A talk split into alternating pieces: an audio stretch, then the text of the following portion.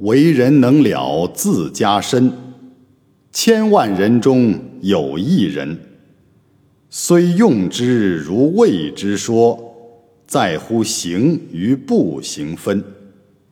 该通始谓才中秀，杰出方明习上真，善恶一合相去远，也由资性，也由勤。大家好，欢迎回到《资治通鉴》全本精讲。嗯，上次终于更新了一期，有很多老听众留言，啊，也有私下联系我的，说老师你终于回来了，时隔两年，您终于更新了。老朋友找回了我，我也找回了很多老朋友们，非常感慨。停了两年，啊，这是我个人的问题，因为工作安排的太满，反倒忽略了这件事情。但是既然发下了大愿，就要坚持做下去。我就经常想起呀，在十年前做过的一个梦，梦中有一个菩萨来点化，当时我陷入一种困惑之中，觉得人生。为什么总是使不上劲儿啊？努力却总是不得力。梦中菩萨点化，告诉我说：“愿行一致，方可成就。”然后八个金色的大字啊，就浮现在虚空当中。这个梦我一直记得。他在经常的提醒我，发愿以后啊，要有实际的行动。最终才能够愿行一致，发愿和行动达成一致，那么你的计划才能达成，啊，事业才可成就。大家引以为戒啊！我当了一个反面教材，用这两年的停更来告诉大家，不要像我这样啊，发了愿就要抓紧时间的去干下去。嗯，当然了，如果确实因为事务繁忙而耽搁，那也要像我现在这样，在恰当的时候还要补回来啊，补足这个欠债。嗯，当然停了这两年呢，也有一个很大的好处啊，事实上来讲并不是好处，但是对于我们学习和人生成长来说呀。哎，不是坏处，什么呢？就是这两年来呀，我们个人的命运，还有国家、民族乃至全世界各个地区的人民，都发生了极大的变化。啊，新冠疫情啊，经济形势啊，军事格局啊，政治的稳定程度啊，等等，都起了很大很大的变化啊。可以说是瞬息万变，这就给了我们一个非常重要的警醒啊！同时呢，让我们知道学以致用的道理。那事隔两年，我们经历了哎一九年到二零年的这个疫情中的世界变化，又经历了二零年到二一年的这种啊大国博弈。政治经济形势的、军事力量的等等的角逐，啊，再联系到我们个人的命运，感受到个体的命运在大局的变化当中也起了一些波澜。啊，有的人可谓是跌宕起伏、天壤之别啊，啊，前后相比；有的人可以说是这个命运多舛，有的人呢。绝大部分人还是相对岁月静好，但是在你的心中呢，也难免啊翻江倒海，或者是起一些波澜啊。那么我们在这个切实的人生阅历体会当中，真的感受到了很多，对于未来人生的抉择，对于未来人生方式，啊，人生方向、生活方式的取舍，对于书本上学的东西，如何应用在现实当中，化解危机、解决现实问题呀？我们都啊或多或少的进行了每个人的深入思考，啊，以自己个人的人生命运走向为基底，一定是有很多反思的。于是我们在两年之后再来重新的讲这个《资治通鉴》呢，那跟两年前的境界、站位、立场、格局、眼光啊、眼界是完全不一样的了。啊，希望我能够用个人的体会，尽量的融入这个讲述，但是也用一种客观的、唯物的角度啊，来读解司马光先生的意图。嗯，希望能给大家有所启发，也希望我自己呢能继续的有所提升。啊，教学相长，我们都是最好的朋友，彼此陪伴下去。好，赘言几句啊。那么接下来，上次讲了一位军事名人啊。军事名家吴起的故事，哎，最后讲到了，他用嘴给一个士兵来吸掉身上的毒疮化脓啊。这个士兵的母亲呢，反倒很难过，说吴起当年对孩子的父亲也是这样的，结果呢，孩子的父亲为他卖命，啊，现在对他孩子也这样。孩子估计也要为他卖命而战死在沙沙场上了，哈哈。嗯，那么接下来继续啊，看原文。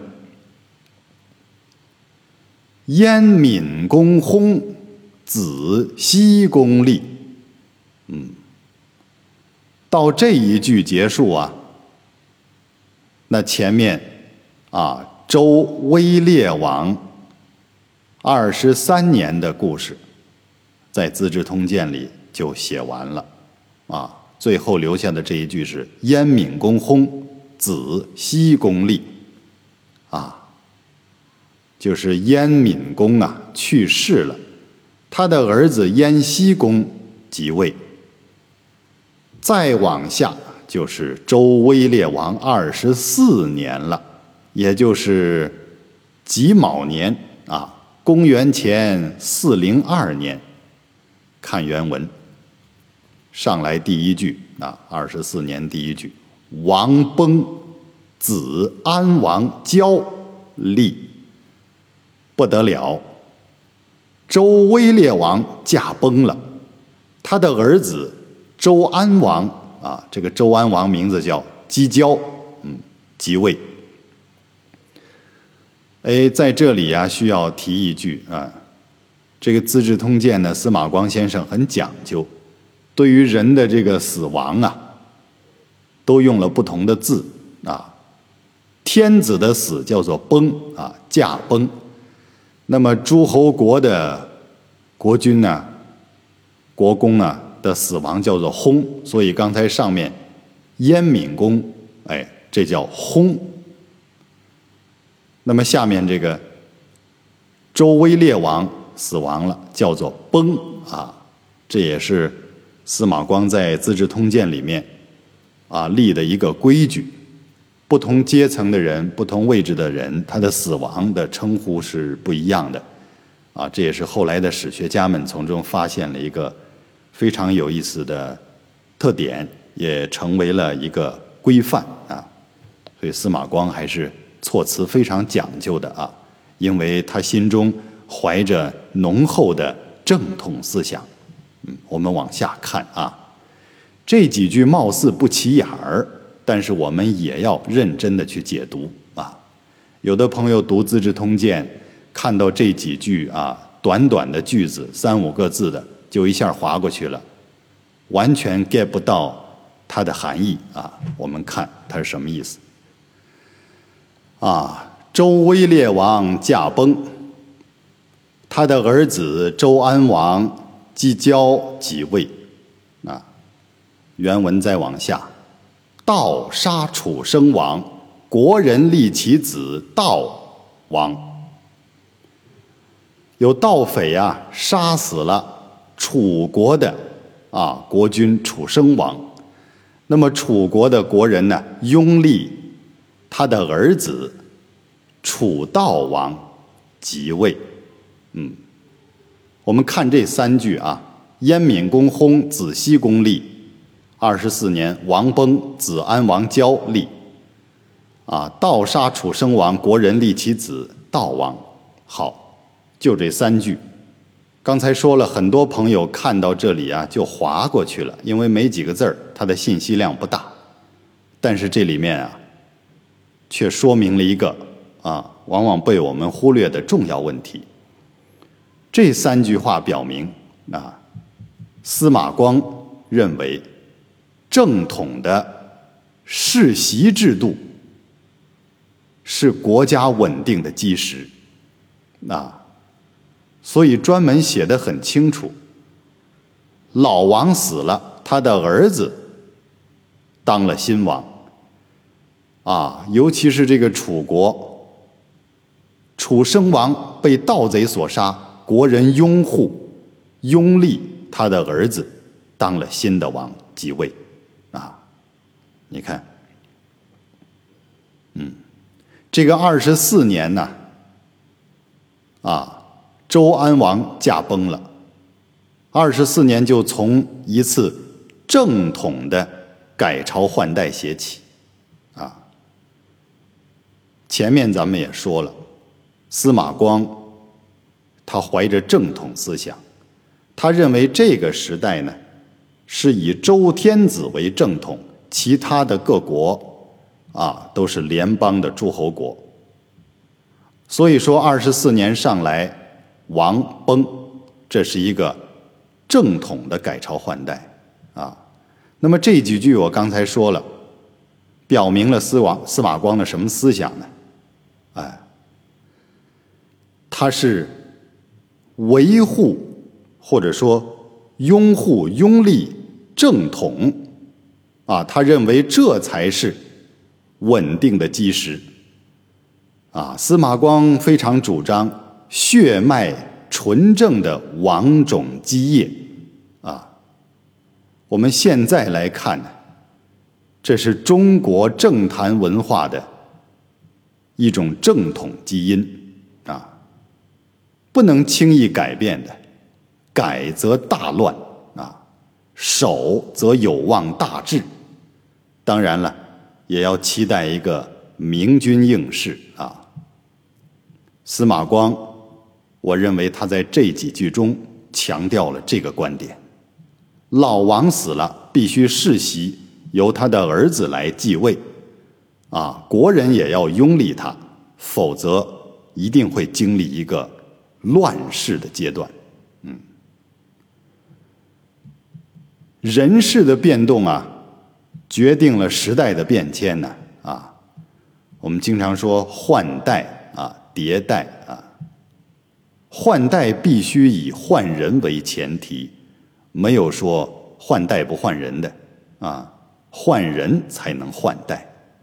然而，在这个亡国的朝代政权传承的过程中，啊，一定要谨慎、小心翼翼的维护血脉纯正的这个正统基因、王种基业。啊，司马光。他此处隐含的表明了这种政治主张啊，这是一切稳定的基石，我们必须维护正统。嗯，再接下来，安王，哎，下面呢就划新了一个时代，啊，周安王继位以后的故事。上面是二十四年，这算周威烈王二十四年，他驾崩的这一年，公元前四百零二年。下面安王时代就开始从元年开始算了，啊，安王下面元年，这就是周安王元年啊。更换了一个新时代的国号。嗯，周安王元年是庚辰年，那也就是公元前四百零一年啊。这个公元前的纪年呢，它的数字是由大到小；公元后的纪年，这个数字是由小到大。那就像一个数轴。从零，左边是负数，右边是正数一样的，啊，零的这个点，左边从左往右看，数值是从大到小，右边是从小到大，嗯，好看正文，秦伐魏，至阳谷，啊，这是周安王元年的事情。秦国呀，攻打魏国，一直打到了阳谷。哎，这暗示着秦国的崛起之势啊。元年就撂了这么一句六个字。接下来二年，周安王新朝政的第二年啊，这个是新四年啊，也就是公元前四百年。看原文，魏、韩、赵伐楚，至桑丘。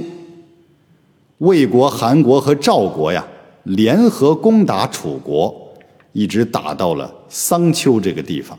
哎，看来这三国的盟友啊，势力依旧强盛啊。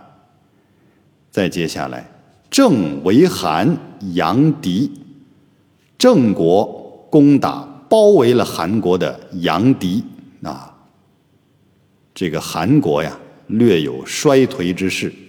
哎，你看这个力量角逐啊，此消彼长。这几句说完了，你就想到这两年的国际形势，就有点这个意思啊。所以说，鉴于往事资治道嘛，哎，历史是现实的镜子呀，啊，以史为鉴。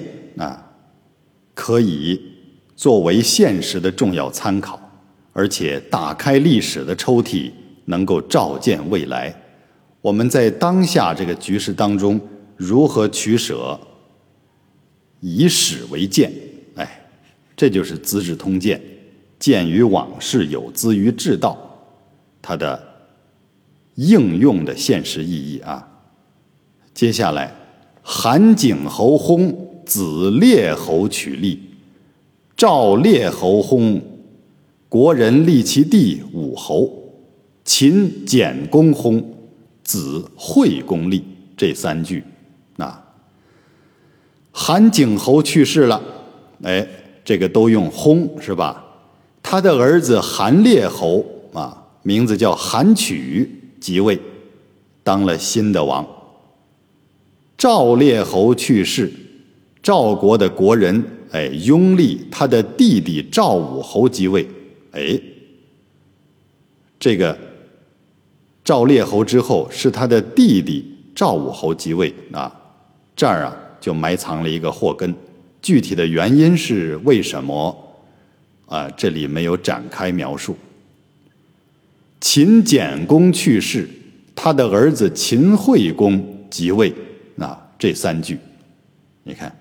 这三句连起来看啊，寥寥几笔呀，无尽苍凉。这说明新一代的国君应试啊，将会怎样？我们啊，拭目以待。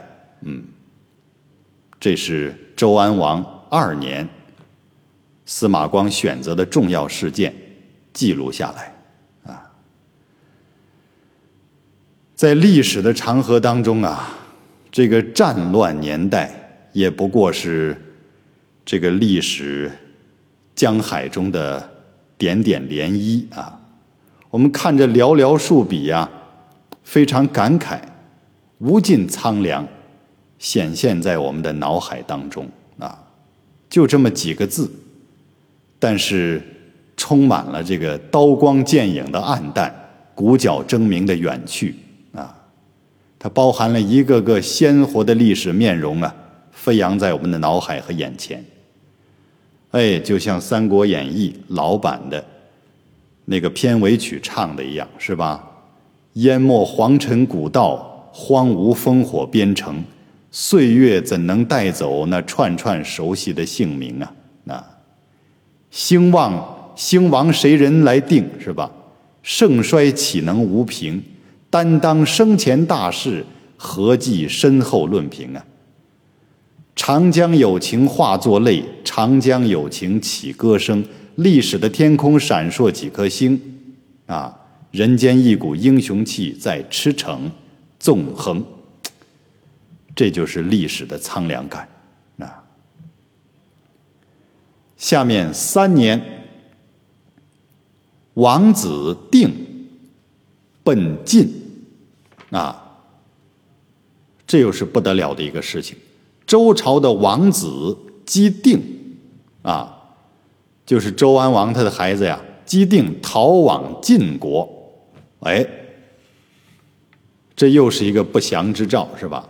接下来下一句“国山崩，雍和”，哎，这是《资治通鉴》里面第一处啊，关于这个地震的记载，啊，就是国山呐，突然崩塌了。拥塞了黄河，把黄河都给堵住了，啊，他这两句连起来呀，非常有这个有这个谶纬文化，是吧？周朝的王子啊，因为不知道什么原因，他没有展开描述，逃往晋国，那么国山崩塌了，拥塞了黄河，哎，这象征着一种正统衰微啊，一种啊。在历史的长河中，有可能改朝换代的一种迹象。嗯，下面四年，那，哎，刚才说这个三年啊，是壬午年啊，周安王三年是壬午年，公元前三九九年。下面四年啊，癸未年就是公元前三九八年，楚为政，郑人杀其相四子阳，哎。楚国包围了郑国，郑国人杀死了国相四子阳。哎，这就可以看出郑国啊内部不团结，郑人杀其相四子阳。你这楚国把郑国给包围了，结果呢他还闹内乱啊，他们自己把这个国相四子阳给杀死了。哎，郑国内部极不团结。好。我们原文呢，先梳理到这儿啊，评批几句。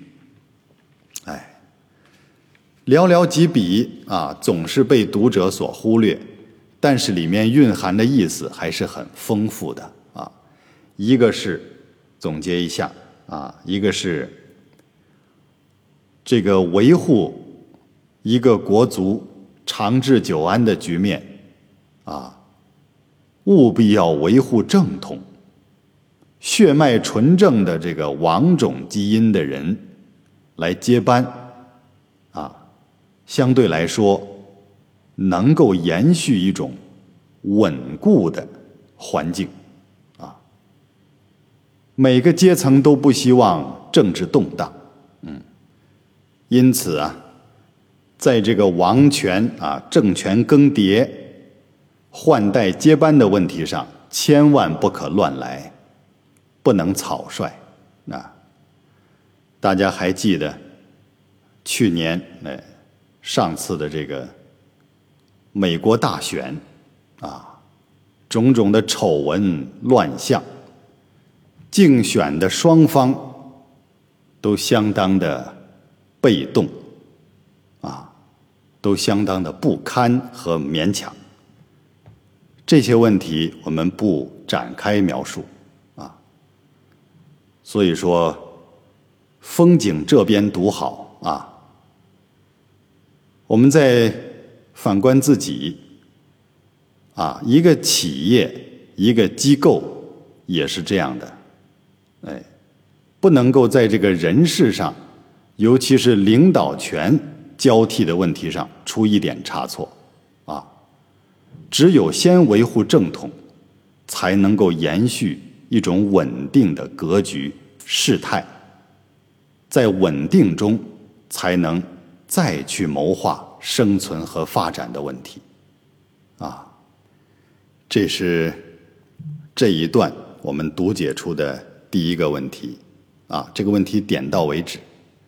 那么第二，嗯，下面描写了好几个国家王室的更替。王室更替的过程之中，必有内忧外患。啊，但是有人说，这不是最精彩的部分吗？为什么司马光不展开写呢？他呀。啊，治史相当的谨慎，啊，在这个朝代更迭、王室更替、权位交接的过程中，如果他写的过于详细的话，就难免有人会认为他暴露了谋权篡国之野心。那现在流行一句话叫做“忠诚不绝对，就是绝对不忠诚”。嗯，你看我们生活中有些人啊，尤其是。对历史啊、政治啊，或者是时事感兴趣的，经常妄议啊。所以说，自古以来，哎，那茶馆里就贴了一张条子：“莫谈国事。”嗯，时代变了，那张条永远贴在茶馆上，贴在那个柱子上。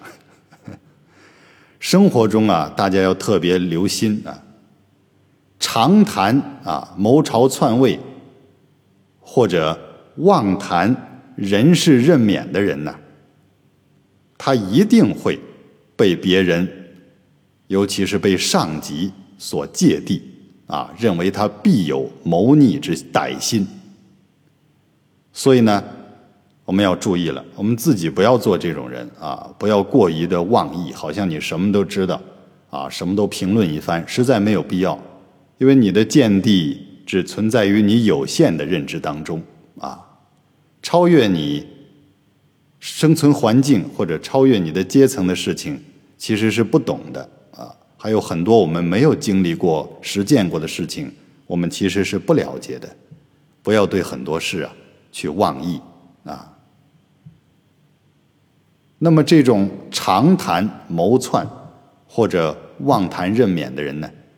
在生活中，也不可与之共事啊！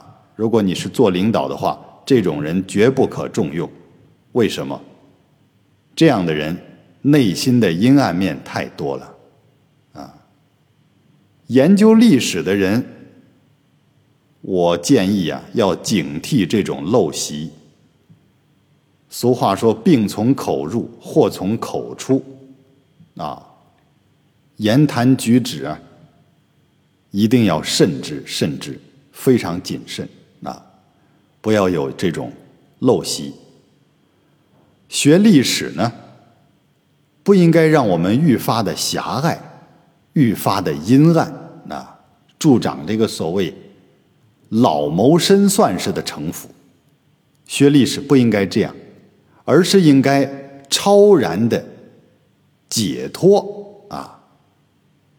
从这些历史事实当中，从这些人事的纠葛当中啊，不是深陷进去，去学这种所谓你理解的城府，啊，谋略等等，而是应该像一个人一样，从中超脱出来，达到一种精精神、心灵和灵魂的自由解脱。哎，所以我个人主张啊。学出世而入世，学入世而出世，嗯，这种出入的哲学尺度的拿捏，啊，是我们学习历史、政治，或者说其他很多领域的一个非常圆融、中庸的啊一种境界，嗯，出入自由啊，不偏不倚。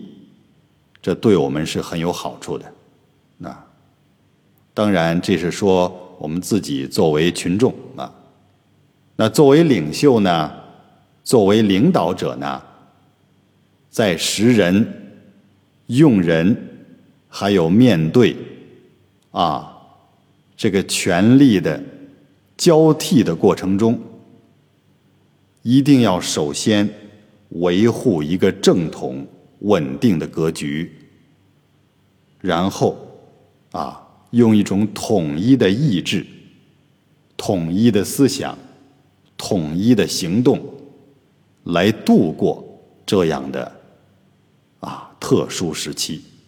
虽然下面可能暗流涌动，但是只要大局是稳固的，就一定可以在未来啊继续的生存、发展、积极的演变。嗯，这就是从啊这一段寥寥几笔当中，我们能够读解到的启迪吧。好。那么下面就从这个周安王五年开始写起了啊，在下面的文中就出现了《资治通鉴》中所描写的第二位刺客，哈哈。下面呢就是描写了一段哎恶性竞争、买凶杀人的故事，但是呢，司马光也非常积极的表明了一种。正确立场啊，那这个到底是怎么回事呢？咱们下次再谈。